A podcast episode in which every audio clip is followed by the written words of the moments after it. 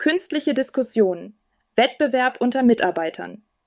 In dieser Debatte diskutieren zwei imaginäre Personen über ein bestimmtes Thema. Einer ist gegen das Thema und der andere dafür.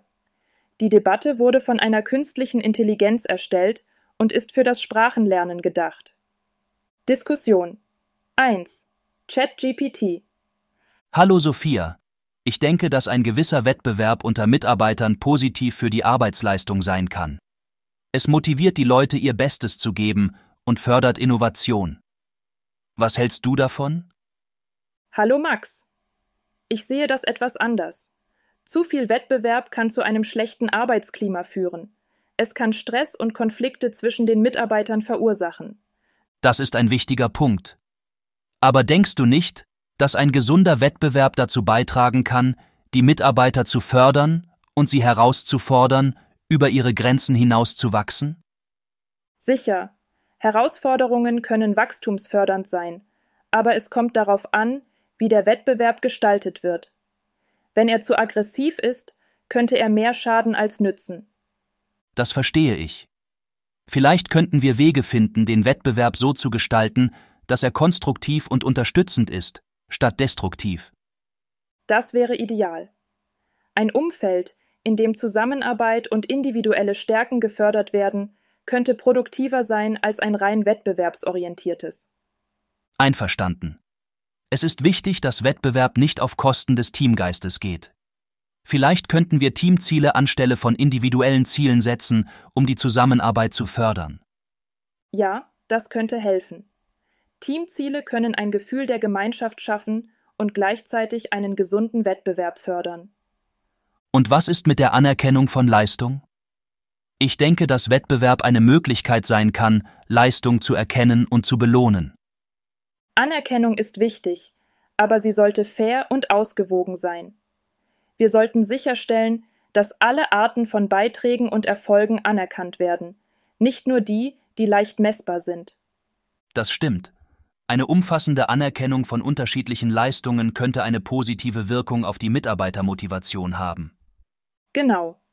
Es geht darum, ein ausgewogenes Umfeld zu schaffen, in dem sich jeder nach seinen Stärken einbringen kann. Ich bin froh, dass wir darüber gesprochen haben. Es hat mir geholfen, die Dinge aus einem anderen Blickwinkel zu sehen. Mir auch, Max. Es ist immer gut, offen zu diskutieren. Danke für das Gespräch. Danke dir, Sophia. Bis zum nächsten Mal. Bis dann, Max. Tschüss. Diskussion 2. Bart. Sophia, hast du schon mal darüber nachgedacht, ob Wettbewerb unter Mitarbeitern sinnvoll ist? Ja, natürlich. Das ist ein Thema, über das viel diskutiert wird. Ich bin der Meinung, dass Wettbewerb unter Mitarbeitern sinnvoll ist. Warum denkst du das?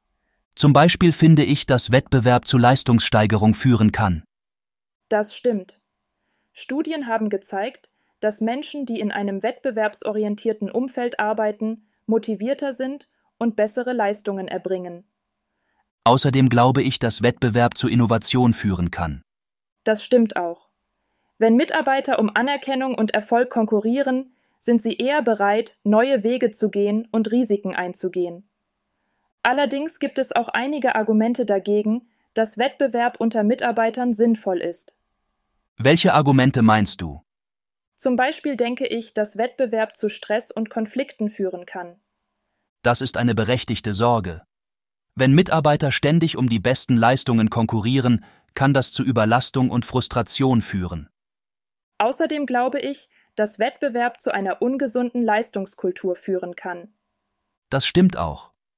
In einer wettbewerbsorientierten Unternehmenskultur kann es dazu kommen, dass Mitarbeiter nur noch auf Leistung und Erfolg fokussiert sind und dabei die Qualität und die Menschlichkeit aus den Augen verlieren.